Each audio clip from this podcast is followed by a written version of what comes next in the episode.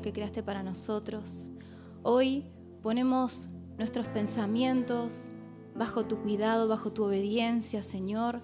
Abrimos nuestros corazones para recibir la palabra que tenés para nosotros porque en este tiempo venís hablando fuertemente, Señor, de estar con vos, de pasar tiempo con vos, de disfrutar de tu presencia. Y hoy, Señor, cada uno de los que estamos presentes en este lugar, cada uno de los que están conectados con nosotros, queremos disfrutar tu presencia, queremos disfrutar tu palabra, queremos disfrutar estar con vos, papá.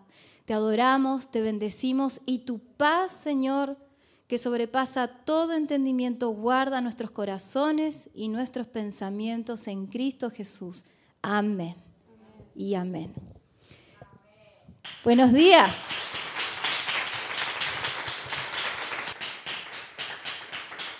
Hoy tengo el privilegio, el honor de compartir la palabra de Dios con ustedes. Así que bueno, los invito a tomar asiento y también saludamos a quienes están conectados con nosotros desde nuestro canal de YouTube. Dios los bendiga a cada uno con sus familias ahí, que puedan todos recibir la palabra en este tiempo. Lástima a los que están viendo desde la transmisión, no pueden ver la cantidad de niños que hay hoy. ¡Qué lindo! Qué lindo cómo nos acompañan, qué lindo verlos a cada uno. Porque hoy vamos a estar hablando la décima parte de esta serie que nuestra pastora viene compartiendo, Dios le habló y qué fuerte, ¿no? Qué fuerte fue esto porque en un pasaje, en un versículo, salieron, salió tanta palabra y sigue saliendo. Hasta yo me sorprendí. Cuando me tocó armar la parte ¿no? de la serie, decía, wow, ¿cuánto tiene esta palabra? ¿no? Y uno a veces lo lee, lo sigue de largo pero cuando te tenés que meter, y más cuando nos toca preparar una palabra, más, más nos metemos. Esto yo sé que les ha pasado en el grupo bíblico, a las maestras, cuando preparan una enseñanza, uno recibe mucho, mucho más. Así que después les va a tocar a ustedes estar acá. ¿eh? Ah, pero qué bendición, es una bendición. Hoy vamos a estar viendo la décima parte de esta serie de la vid verdadera que se titula pidan, busquen, llamen. Vamos a repasar lo que es la vid verdadera, el pasaje principal de lo cual sale esta serie, ¿no? En el libro de Juan, capítulo 15, versículos del 1 al 17, dice así. Esto siempre es bueno, importante poder repasarlo, recordarlo. Yo soy la vid verdadera, dijo Jesús, y mi Padre es el labrador. Todo pámpano que en mí no lleva fruto, lo quitará, y todo aquel que lleva fruto, lo limpiará, para que lleve más fruto. Ustedes ya están limpios por la palabra que les he hablado. Permanezcan en mí y yo en ustedes. Así como el pámpano no puede llevar fruto por sí mismo si no permanece en la vid, así tampoco ustedes si no permanecen en mí. Jesús dijo, y esto lo vimos con los niños, a ver cuántos se acuerdan los chicos. Yo soy la vid y ustedes los pámpanos. El que permanece en mí y yo en él, este lleva mucho, ¿qué? Mucho fruto. Porque separados de mí, nada pueden hacer. Muy bien. El que no permanece en mí será desechado como pámpano y se secará.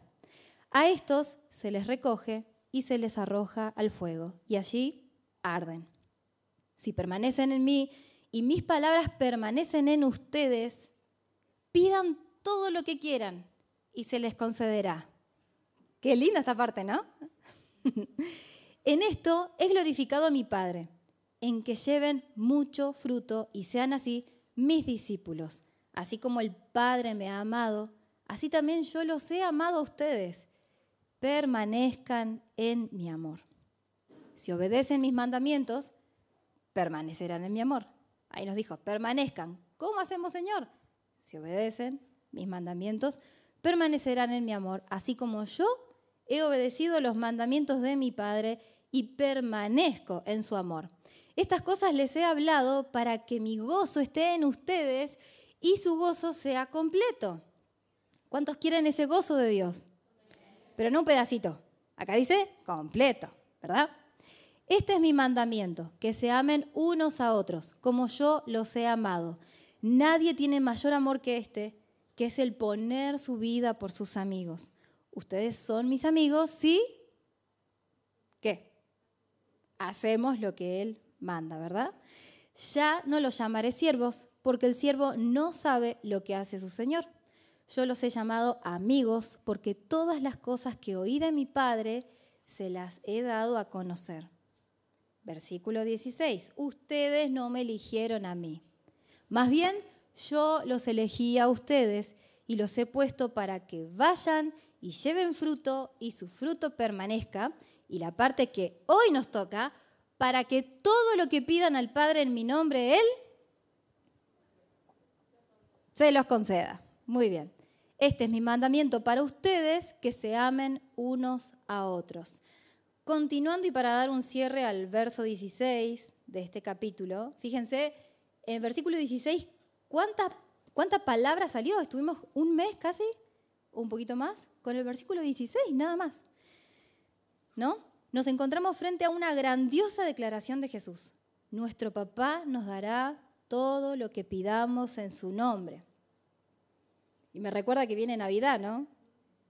Y los niños dicen, quiero esto, quiero esto, quiero esto, quiero esto. Y cuando vaya al arbolito, quiero ver eso, eso, eso, eso ahí. ¿No? Todo. Entonces, para pedir, ¿no? Acá Él nos dice que debemos pedir. ¿Qué hay que hacer para pedir? ¿Qué hay que hacer? Hablar. Porque ustedes leen lo que yo estoy pensando ahora. No, claro que no. Muy bien, los chicos. Hay que hablar, hay que comunicarse, hay que decirlo, tiene que moverse la boca. La manera de comunicarnos con Dios entonces, ¿cuál es? La oración, ¿verdad? La oración es un tremendo privilegio que Dios nos da privilegio que viene implícito en la salvación de Cristo, que Cristo pagó para nosotros en la cruz por su sangre. La oración es un privilegio que vino junto con la muerte de Jesús, porque antes cualquier persona no podía hablar con Dios así como nosotros decimos, hoy hablo con Dios. Y sé que Dios está acá y Él me escucha y Él me va a responder. No. Antes, ¿qué tenían que hacer las personas? Todo un protocolo. Ir a un sacerdote, llevar una ofrenda, el sacerdote entraba al lugar santo, ¿verdad? Y debía él estar en condiciones para poder salir del lugar santo, porque si no, no contaba lo que vivió en la presencia de Dios. Y yo me imagino a la gente afuera expectante, esperando a ver, primero que salga sacerdote, ¿no? Y segundo, ¿qué le dijo Dios? ¿Cómo se te manifestó Dios? ¿Qué pasó ahí adentro? Hoy todos tenemos ese privilegio de estar en el lugar santo, de estar con Dios, en la presencia de Dios. Y a veces es como que tomamos la oración como, no, estás hablando con el rey, con el rey del universo, estás hablando con Dios, el Todopoderoso. Muchas veces yo antes de hablar, empezar a orar así como quien no quiere la cosa, pienso recapacito lo que voy a hacer y digo, no, Dios, mi papá, el rey del universo, a Él, todo mi respeto, toda mi gratitud, ¿sí? Pero con toda mi confianza también, porque soy su hija y Él es mi papá. Jesús, el gran sumo sacerdote, por lo tanto, ya que en Jesús, el Hijo de Dios, tenemos un gran sumo sacerdote que ha atravesado los cielos, aferrémonos a la fe que profesamos porque no tenemos un sumo sacerdote incapaz de compadecerse de nuestras debilidades, sino uno que ha sido tentado en todo de la misma manera que nosotros, aunque sin pecado. Así que acerquémonos confiadamente al trono de la gracia para recibir misericordia y hallar la gracia que nos ayude en el momento que más lo necesitamos. Esto está en Hebreos capítulo 4, para quienes quieren anotar, versículos del 14 al 16. ¿No? Acerquémonos, dice la palabra. ¿Cómo nos tenemos que acercar a Dios? ¿Cómo? ¿Con miedo? Con confianza, porque es mi papá. Confiados, ¿por qué? Porque es el trono de la gracia. No es el trono de la condenación, no, es el trono de la gracia, del favor, del amor, del perdón. Ahí está, Dios es el amor. Así que más que un mandamiento, que lo es, es una necesidad para mantenernos enfocados en lo esencial de la vida. Lo esencial de la vida. ¿Qué es lo esencial de la vida? Tres cosas para los que aceptamos a Cristo. La persona de Dios, se me fue, la persona de Dios, su voluntad y sus propósitos para mí. A ver, repitamos todos juntos. ¿Cuáles son, qué es lo más esencial en nuestra vida? La persona de Dios, su voluntad y sus propósitos para con nosotros. No nos olvidemos de esa parte. Así que hoy la palabra se titula Pidan, busquen, llamen. Pidan a Dios y Él les dará. Hablen con Dios y encontrarán lo que buscan. Llámenlo y Él los atenderá. Qué lindo. Este versículo es re lindo, ¿no? Lo tengo todo listo. Porque el que confía en Dios recibe lo que pide, encuentra lo que busca y si llama es atendido. Nadie le da a su hijo una piedra si él le pide pan. ¿no? Ni le da una serpiente si le pide un pescado. Uy, uy, una serpiente. Si ustedes que son malos saben dar cosas buenas a sus hijos, con mayor razón Dios, su Padre que está en el cielo, dará buenas cosas a quienes se las pidan. Bien, esto está en Mateo capítulo 7, versículos del 7 al 12. Entonces, primer punto del pasaje que acabamos de leer pidan a Dios y Él les dará. ¿Cuántos pidieron a Dios algo? Todos. Bien. ¿Muchas veces? Sí, un montón. Ahora, ¿qué dice acá? No consiguen lo que quieren porque no se lo piden a Dios. ¡Auch! Primer punto, entonces, tengo que pedir. Porque una vez también me pasó, esto lo compartí una vez en una reunión, yo me acuerdo que había entrado a la oficina de la pastora, ella se estaba probando una prenda nueva de ropa y nos contaba que se la habían regalado. Y yo decía, qué ganas tengo de ponerme una ropa nueva, algo, porque venía con la misma ropa hacía años. Digo, qué ganas, porque no tengo plata, no me alcanza la plata para comprarme algo nuevo. Y ella me dijo, ¿se lo pediste a tu papá? Y yo me quedé, esa enseñanza cortita que fue en un ratito ameno, me marcó para siempre. Es una cosa simple, por así decirlo, pero fue profundo. Le hice caso, le pedí ropa a Dios. Por mucho tiempo recibí regalos por todas partes. Ay, mira esto, mira esto, cosas nuevas, cosas usadas en muy buen estado. Y me acuerdo que hubo un tiempo en que yo me veía y toda la ropa que yo me veía puesta era toda regalada. Nada me había comprado yo. ¿Qué hice? Le pedí a Dios y papá me dio.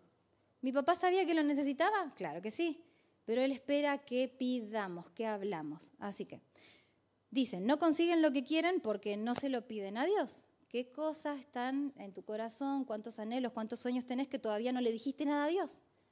No, Dios no me va a dar bolilla. Hay cosas mucho más importantes para Él. Tanta gente enferma, tantos accidentes, situaciones difíciles, decisiones importantes. ¿Qué le voy a pedir a Dios que me regale un lindo vestidito para fin de año? Pedíselo, él es, tu papá. Y sigue diciendo, y si se lo piden, no lo reciben porque lo piden mal, pues lo quieren para gastarlo en sus placeres. ¡Ah! Al final Ahora que pido, tampoco lo recibo. ¿Pero por qué? Porque, dice, lo quieren para gastarlo en sus placeres, en tus cosas, en lo que vos querés, ¿no? Oh gente infiel, ¿no saben ustedes que ser amigos del mundo es ser enemigos de Dios? Cualquiera que decide ser amigo del mundo se vuelve enemigo de Dios. Por algo dice la escritura, Dios ama celosamente el espíritu que ha puesto dentro de nosotros. Esto está en Santiago capítulo 4, versículos de 2 al 5. ¿Cuántas veces utilizamos la oración como petición de cosas, no? Bendiciones, soluciones, favores, dones, ¿no? Pero no como un camino para tener una intimidad con Dios pedimos, pero no buscamos esa relación con Dios. Y esto incide en los tiempos de oración que tenemos con Dios, ¿no? El tiempo de oración dura tanto como el tiempo que tomamos en presentarle nuestros pedidos al Señor. ¿Cuánto podemos demorarnos en hacerle pedidos al Señor? ¿Cuánto? ¿Cinco minutos? En cinco minutos resolvimos más o menos nuestra lista de peticiones, ¿verdad? Pongámosle 10. Ahora, ¿cuánto tiempo te lleva relacionarte con una persona? ¿Cinco minutos? Diez. Quince. Media hora. Una hora. Muchas tardes. Varios domingos. Varias, varias semanas. Mucho tiempo lleva tener una relación y conocer a la persona. Si bien es cierto que la oración incluye la petición, claro que sí, en, la oración está el pedir, no debería ser la mayor parte de la oración, ni tampoco su beneficio principal. ¿Qué es lo que nos motiva a orar? ¿Lo que estás necesitando o buscar a Dios, que es el que te va a dar lo que estás necesitando? ¿Estamos buscando su beneficio o lo estamos buscando a Él? Y acá tenemos que ser sinceros, nadie conteste, ¿no? Pero todos por mucho tiempo buscamos nuestro propio beneficio, porque venimos de ese sistema, de ese sistema del mundo que busca que vos estés bien, lo que importa es lo que vos pensás, eh, vos sos el que decide, vos haces con, con tu cuerpo lo que quieras, vos, vos, vos, vos. ¿No? Entonces, claro, estamos acostumbrados a pensar en mi necesidad, lo que yo quiero, lo que a mí me hace bien, lo que a mí me pone contento, ¿verdad? Y, trasladamos este sistema a nuestra oración. Entonces estoy hablando con Dios pensando en mí, en mí, en mí, en lo que yo quiero, lo que me parece. Mira, Señor, lo que me hizo, mira tu justicia ahora. Más que justicia, venganza a veces hay en el corazón, ¿no? Entonces Dios ve nuestro corazón y nos dice, como el mundo no, si amas al mundo, no estás conmigo. Lo dice más feo, sos mi enemigo. ¿No? Entonces, este desconocimiento nos lleva a que en la mayoría de los casos se le asigna solo un limitado sentido utilitario. Pedir, recibir. Pedir, recibir. Y en un primer tiempo, cuando uno conoce al Señor, Dios es bueno y te da y responde. Pero a medida que vamos creciendo en el camino de Cristo, ¿Pedimos? Recibimos. Se tardó un poco más. ¿Pedimos? Y pasaron dos años. Recibimos. ¡Ay, gracias Señor! ¿No? Pedimos y quizá hasta el día de hoy no lo recibimos. Ahora, ¿qué está pasando en el medio? Vamos a descubrirlo centrado fundamentalmente en lo terrenal inmediato, necesidades materiales y emocionales, solución de problemas, sin valorar su utilidad para lo eterno. El mundo piensa en el hoy, acá. Lo que importa es tu vida, cómo vivís tu vida acá en la tierra. Vamos, sacate las ganas que vida hay una sola. ¿O no escuchamos eso? No, hay una vida eterna. El tiempo que vivimos acá en la tierra es corto al lado de la eternidad.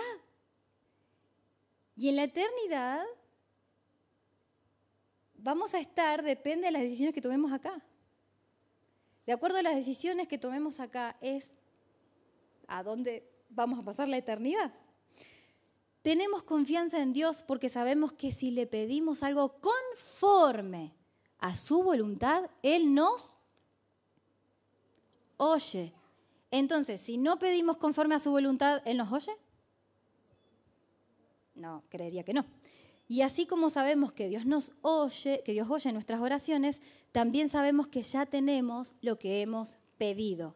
Ahora, cuando uno pide lo mismo, pide lo mismo, pide lo mismo, ¿qué está pasando? ¿Tenés la convicción de que Dios ya te respondió? Si no tenés la convicción, quizá no era la voluntad de Dios lo que pediste. Si pedimos conforme a la voluntad de Dios, Él nos oye y si nos oye, ya está, ya respondió. Va a llegar cuando sea el tiempo. Como cuando uno hace una compra online, vieron que uno lo compra, lo paga, ya es tuyo, pero tarda ciertos días en que llegue. Y nunca sabes cuándo va a llegar. A veces te sorprende, llega antes. A los dos tres, dos, tres días. A veces se demoró una semana. A veces hubo un problema en el correo y te llegó al mes.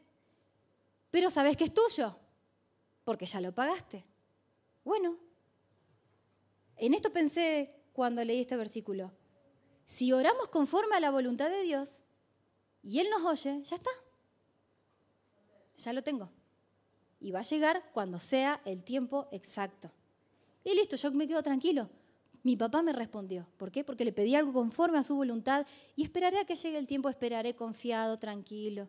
Y si viene la ansiedad, se la entrego.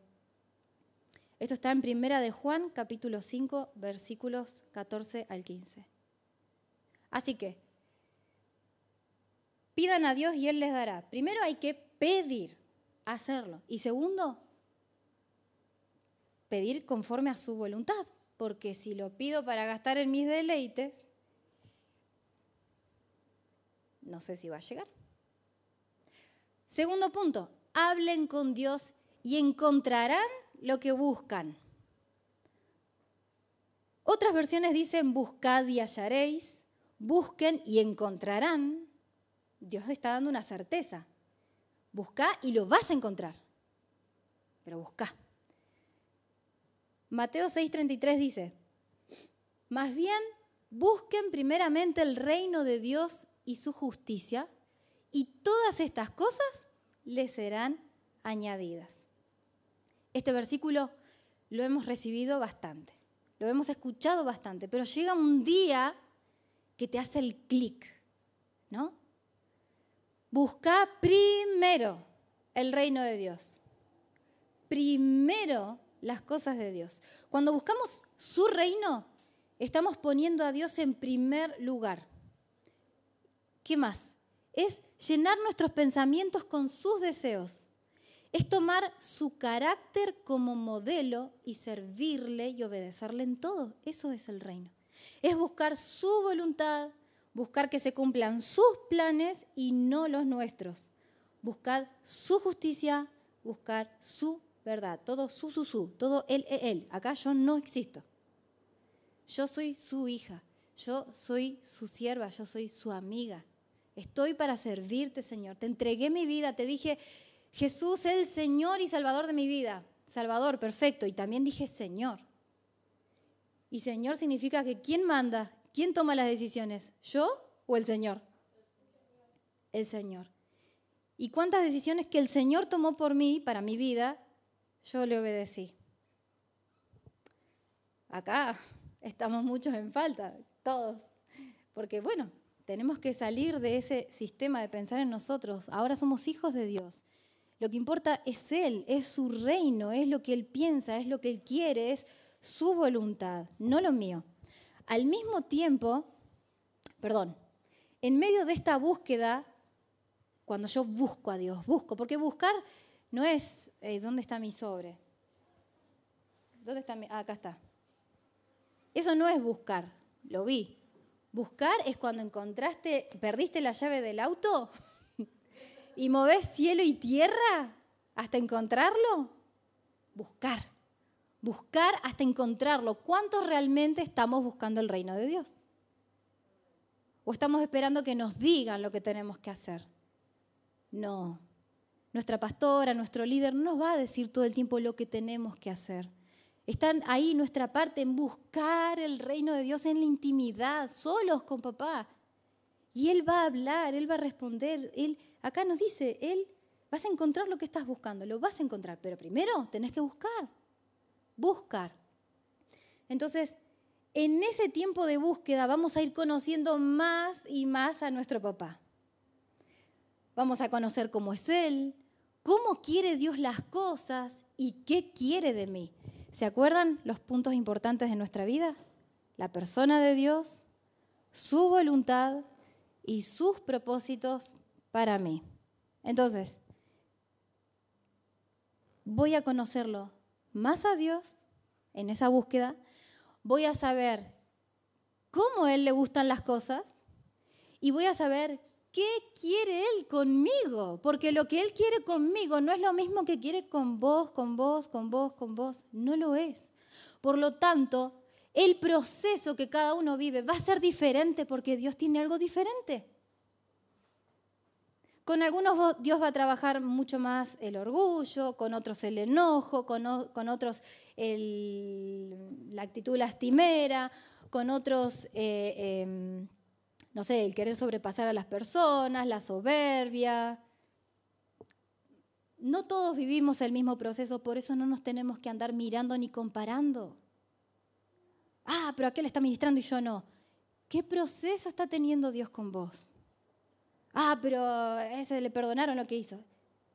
Dios conoce los corazones, entonces sabe lo que vos necesitas. No es lo mismo que lo que yo necesito. No es lo mismo. Entonces, ¿cuándo vamos a entender esto? Cuando conozcamos cómo es Dios. ¿Qué cosas sabemos de Dios? Que Él es bueno, que Él es justo, que su voluntad es agradable. Y si no me parece agradable, es que no estoy muriendo, no, no lo estoy conociendo a Dios. Su voluntad es agradable y perfecta, porque Dios hace todo perfecto. Él es Dios.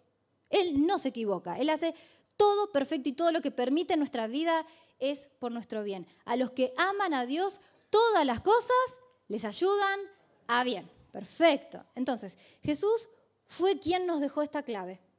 Buscar el reino de Dios Jesús dejó esa clave, pero Él no solo lo enseñó Jesús, Él lo hizo, Él lo vivió. Miren lo que dice Lucas capítulo 5, versículos del 15 al 16. Sin embargo, la fama de Jesús se extendía cada vez más, de modo que acudían a Él multitudes para oírlo y para que lo sanara de sus enfermedades. Imaginemos que viene Messi al centro cívico. ¿Cómo estaría el centro cívico? ¿No? Lleno, todos corriendo a querer un autógrafo, a sacarse una foto con él. Y es Messi, es un buen futbolista, un buen deportista, el mejor del mundo. No, no lo vamos a, decir así nomás, es el mejor, mejor. ¿Sí? Pero no es Jesús, no es el Salvador, no hace milagros como Jesús. Jesús traía libertad, Jesús sanaba, Jesús hacía tremendas cosas. La gente, entonces, ¿cómo estaba? No había tele, no había internet, no había nada. Donde había función, ahí estaba la gente. ¿Verdad? Entonces, imagínense la gente que acompañaba a Jesús como una banda de sardinas, ¿no? Y por todos lados, todos juntos, Jesús siempre con gente ahí. Me lo imagino. Pero miren, o sea, ¿creen que Jesús estaba ocupado?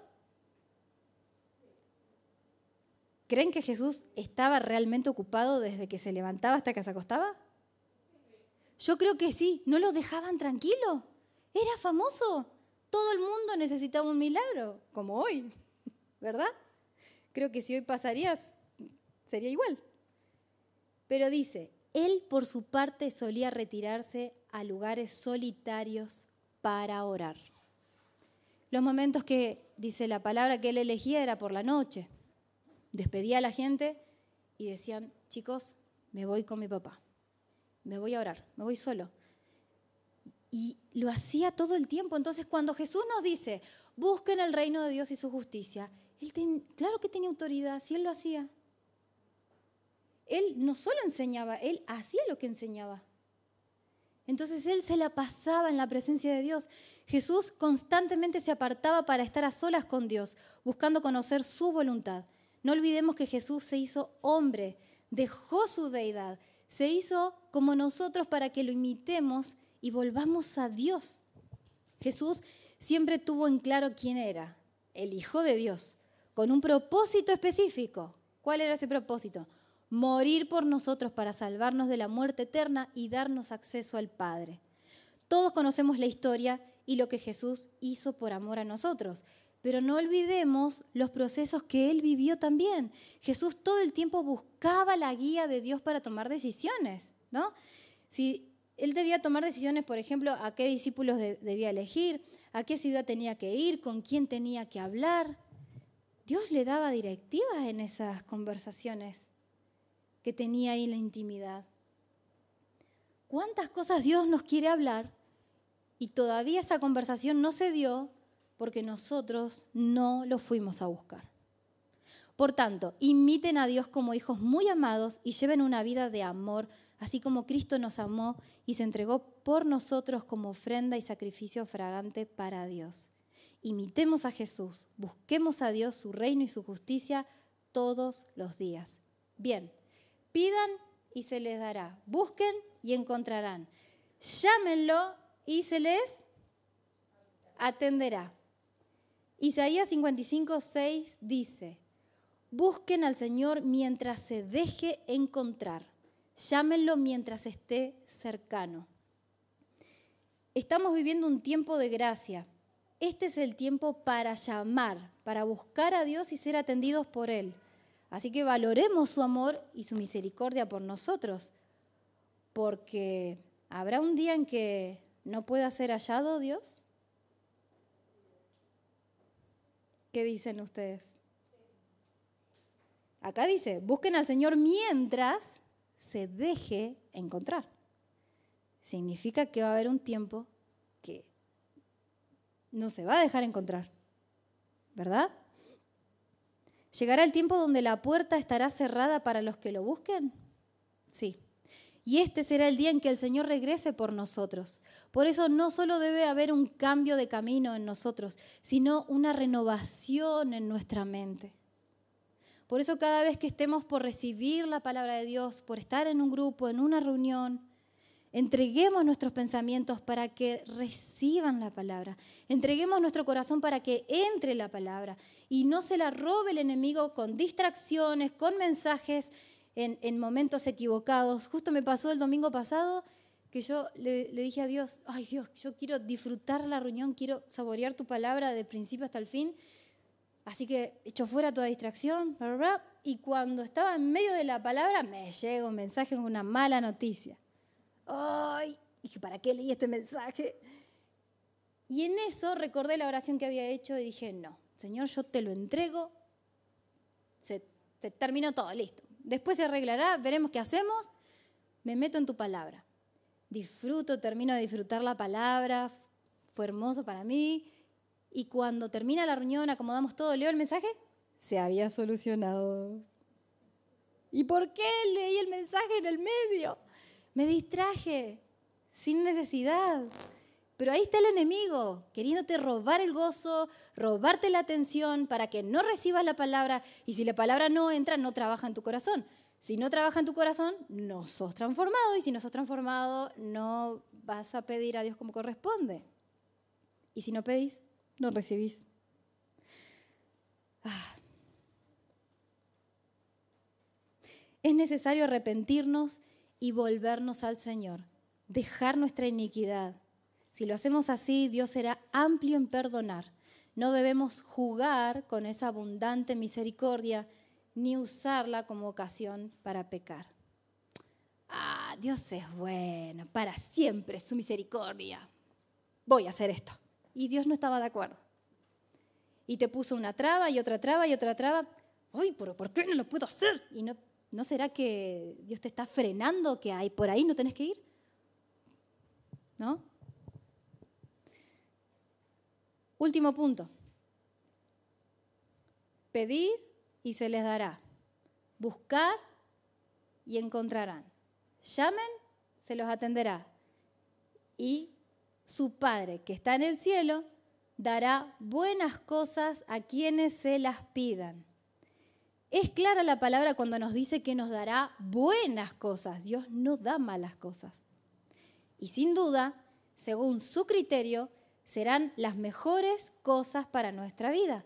Todas aquellas que nos convienen y nos conducen a su maravilloso plan divino. Y, pero, por supuesto que Dios da buenas cosas. ¿Qué me estás diciendo? Es una obviedad. Y no, porque el criterio de Dios es muy diferente al nuestro. Él tiene otra visualización de las cosas, otra visual. Nosotros no. Les doy un ejemplo. Esta semana nos tocó ir al dentista con mi hijo. Había que sacarle una cara importante en una muela que estaba fracturada. Entonces, había que hacer ese trabajo de limpieza, de sanidad del diente.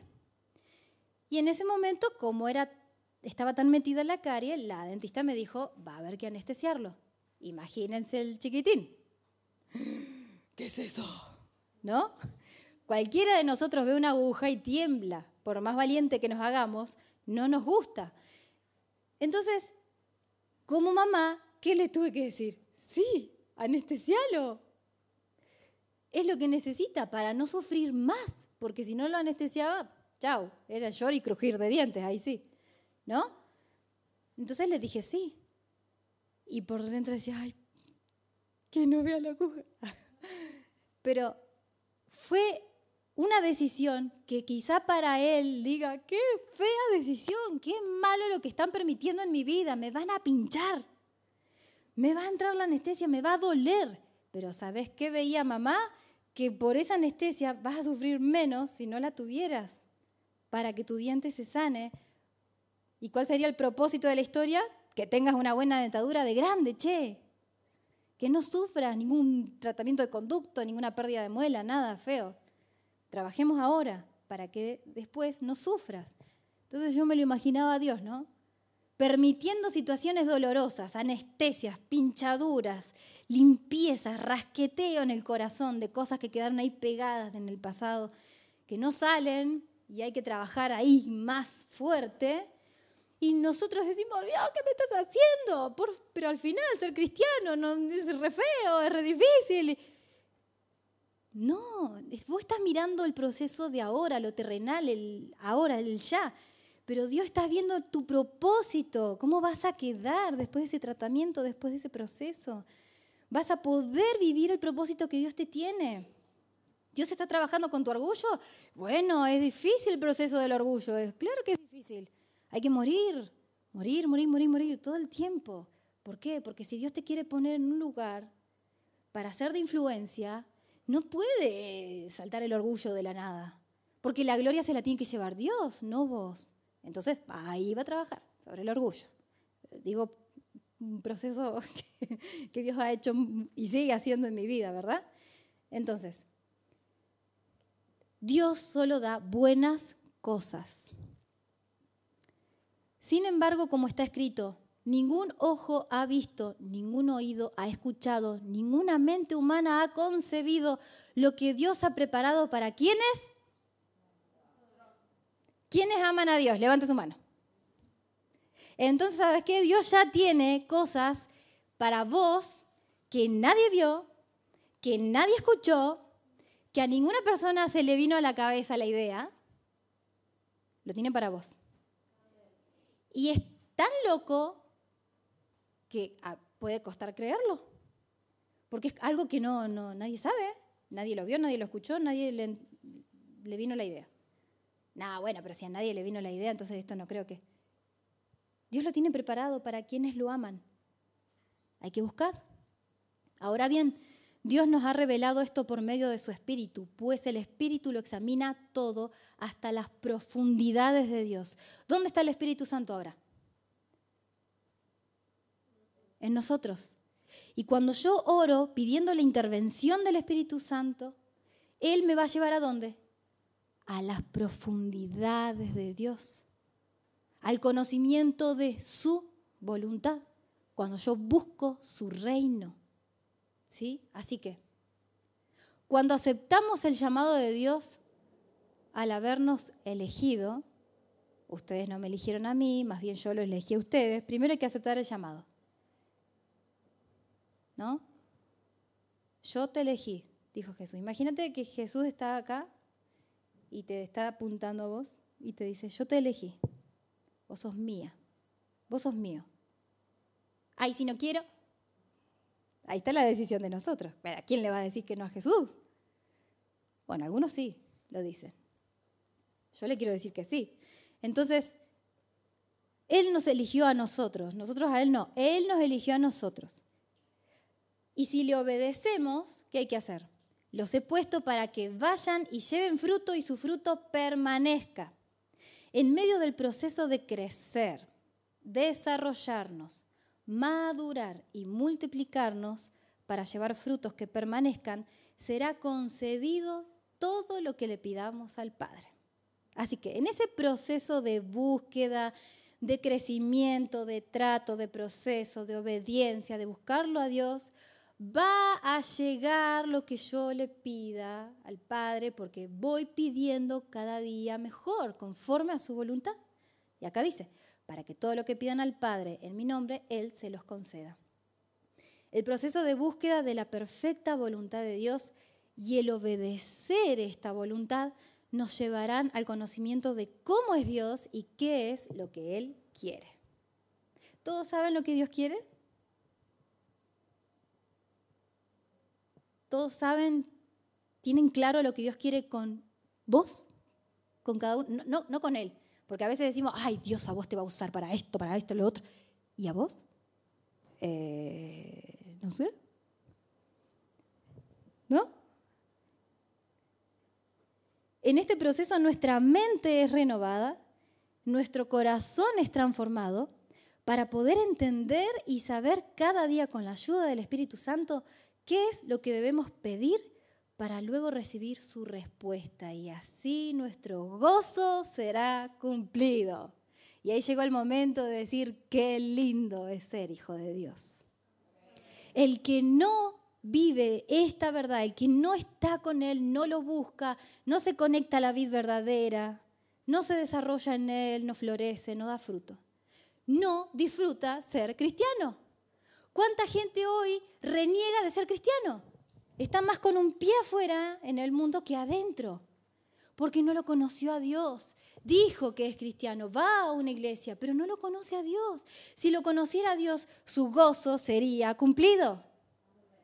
Y yo quiero que, mi, que, que, su gozo sea cumplido en mí. ¿Ustedes? Estas cosas les he hablado, dijo Jesús, todo esto para que mi gozo esté en ustedes y su gozo sea completo. ¿Y saben qué? Por el gozo puesto delante de Jesús, Él sufrió la cruz. Gracias a tener el gozo, cumplió su propósito. Sin gozo, que es nuestra fuerza, dice la Biblia, no llegaremos a nuestro propósito. Porque tarde o temprano vas a abandonar, porque te vas a cansar, porque no morís, porque no entregás y no conoces a Dios y no lo buscas. Te vas a cansar, te vas a ir. Como mucha gente hoy está apartada, no de la iglesia, de Dios. Porque una persona que se va de la iglesia es porque hace rato que no habla con Dios. Entonces, tarde o temprano, va a pasar. Si no buscas de Dios, tarde o temprano no te vamos a ver en la iglesia, en la casa de Dios, mejor dicho, porque somos iglesia. Entonces, necesitamos pedir, buscar, llamar a Dios. Buscar su reino, pedir, hablar, comunicarnos, pero no pedir para nuestros deleites, sino pedir para que se haga la voluntad de Dios. ¿Cómo? Buscando su reino, conociéndolo más a Dios, leyendo su palabra. La Biblia está para que conozcamos cómo es Dios y qué es lo que Él quiere. Así que te invito a que te pongas de pie, porque vamos a entregar esta palabra, vamos a adorar a nuestro Señor. Vamos a ponernos de pie. Querido Dios, te doy gracias por esta palabra. Te doy gracias porque tu amor es tan grande, tan grande que insistís una y otra vez en este tema. Vos, Señor, nos anhelás celosamente. Nos deseás, nos extrañás cuando pasa el tiempo y no, no hablamos con vos y no te buscamos. Pero no esa conversación rápida, Dios, dame esto, necesito aquello y listo, sino, Dios, ¿cómo estás? Dios, qué hermoso que sos. Dios, ¿qué es lo que querés que haga hoy? ¿Qué es lo que esperás de mí? ¿Cuáles son tus planes? ¿Cuáles son tus misterios? ¿Qué es lo que tenés ahí oculto para mí? ¿Qué es lo que quieres que haga? ¿Con quién quieres que hable de vos? Señor, ¿cuál es tu voluntad? Que nos importe cada día, nuestro Dios. Espíritu Santo, llévanos a que deseemos con hambre, tengamos deseo por nuestro papá. Y que al estar ahí sea tan fuerte tu presencia, Señor, que no nos querramos ir y cuando menos nos demos cuenta habrán pasado varios minutos y por no decir horas de estar en tu presencia sin percibirlo porque al estar con vos el tiempo desaparece. Todo fluye, todo es hermoso. Señor, que cada uno de nosotros podamos ir a este nuevo nivel de relación con vos. No solo pedir, sino buscarte, buscarte con todo nuestro corazón, buscarte, Señor, y que se haga tu voluntad y que se cumpla tu plan y lo que vos diseñaste con lujo de detalle, esa voluntad que es agradable y perfecta, la veas realizada en nosotros porque encontraste hijos que te dijeron, acá estoy papá. Acá estoy papá. Te abrimos nuestro corazón y te adoramos, Señor, en esta mañana. Santo Señor. Precioso Dios.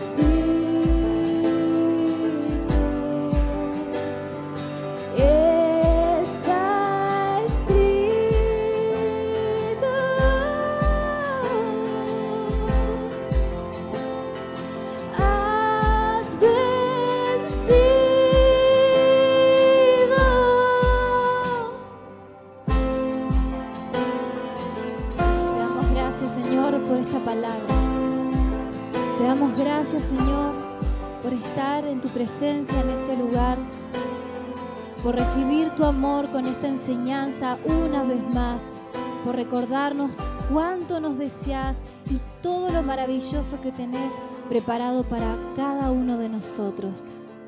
Queremos decirte, heme aquí, Señor, buscarte y obedecer tus planes. Amén y amén. Vamos a darle un fuerte aplauso a papá.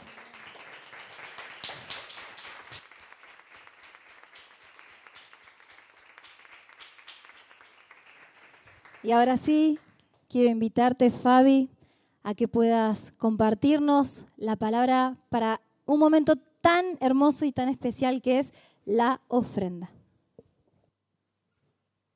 Bueno, buenos días. ¿Cómo seguir después de esta administración tan linda? Eh, bueno, yo hoy les quería leer un versículo que se encuentra en Filipenses 4:19 donde nos dice, mi Dios pues suplirá todo lo que os falta, conforme a sus riquezas en gloria en Cristo Jesús. Cuando estamos en obediencia, eh, estas palabras se cumplen en nosotros. Y si somos fieles, Dios es fiel con nosotros. Eh, hace ya bastante eh, yo he podido dar mis diezmos, he podido comenzar a ofrendar. Pero nunca dejé de darlos, siempre fui obediente y los di. Pero en este momento yo quiero compartirles que los estaba dando de una forma desordenada.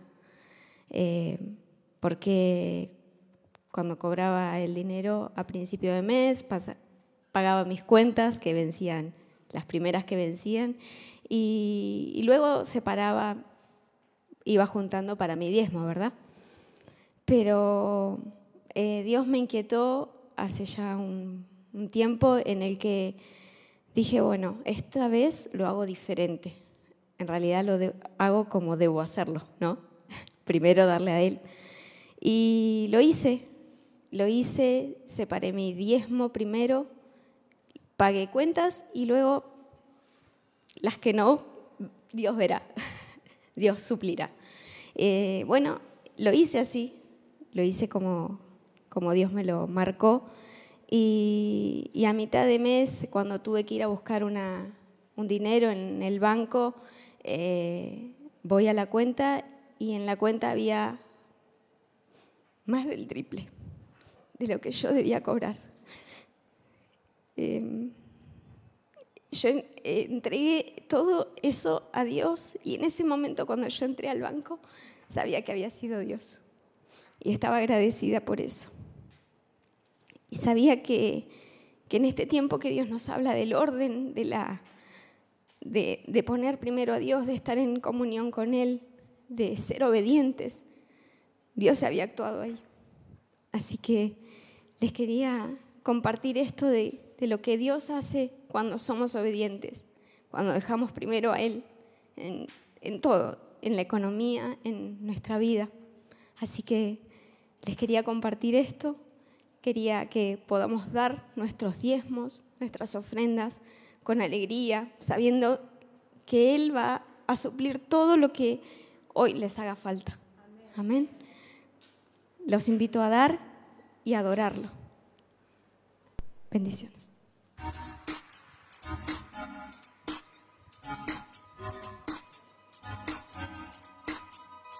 Tantas cosas con fuego jugué sin tu amor, más tú me mostraste un mundo mejor, cambiaste mi corazón, tu nombre exalto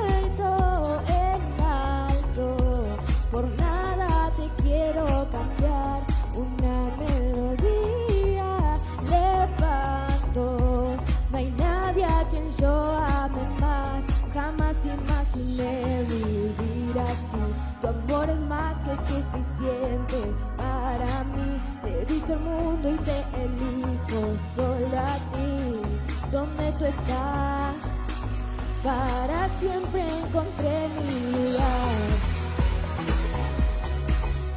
Mi lugar. Nada se puede igualar. Es tan real este amor. Es irresistible estar junto a ti. No puedo vivir sin ti, Dios. Tu nombre exalto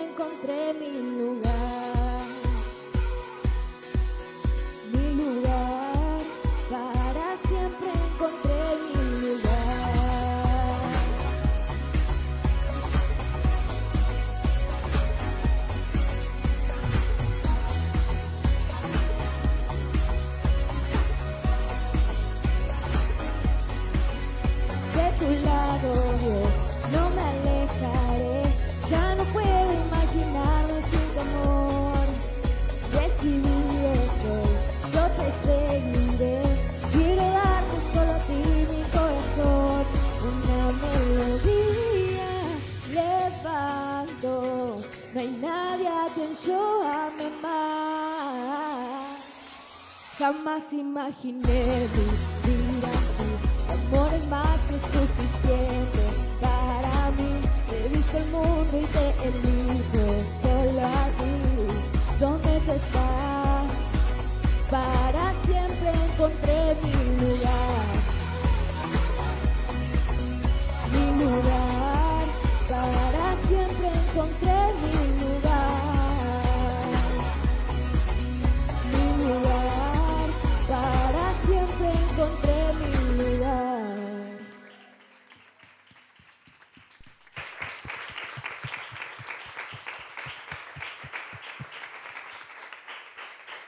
Gracias, gracias Señor, te damos por este tiempo, por cada una de nuestras ofrendas, de nuestros diezmos.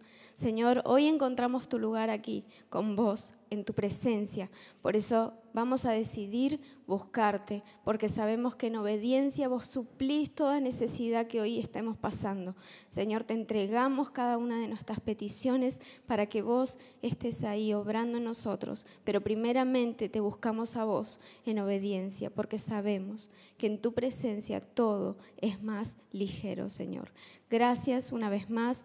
Bendecimos a cada mano que hoy pudo dar, a cada persona que desde su hogar también está separando su diezmo, Señor.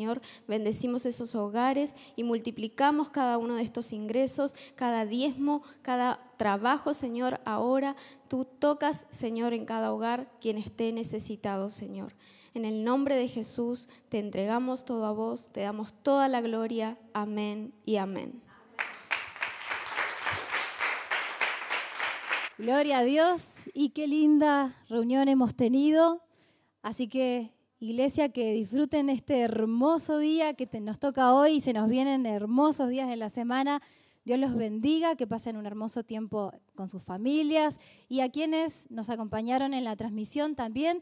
Dios los bendiga un montón. Les recordamos que cada reunión queda grabada y la pueden ver en nuestra página de Spotify, de podcast, está todo en las redes, así que bueno, nos despedimos y vamos a cantar una última alabanza. Nos despedimos de aquellos que nos acompañan. Dios los bendiga.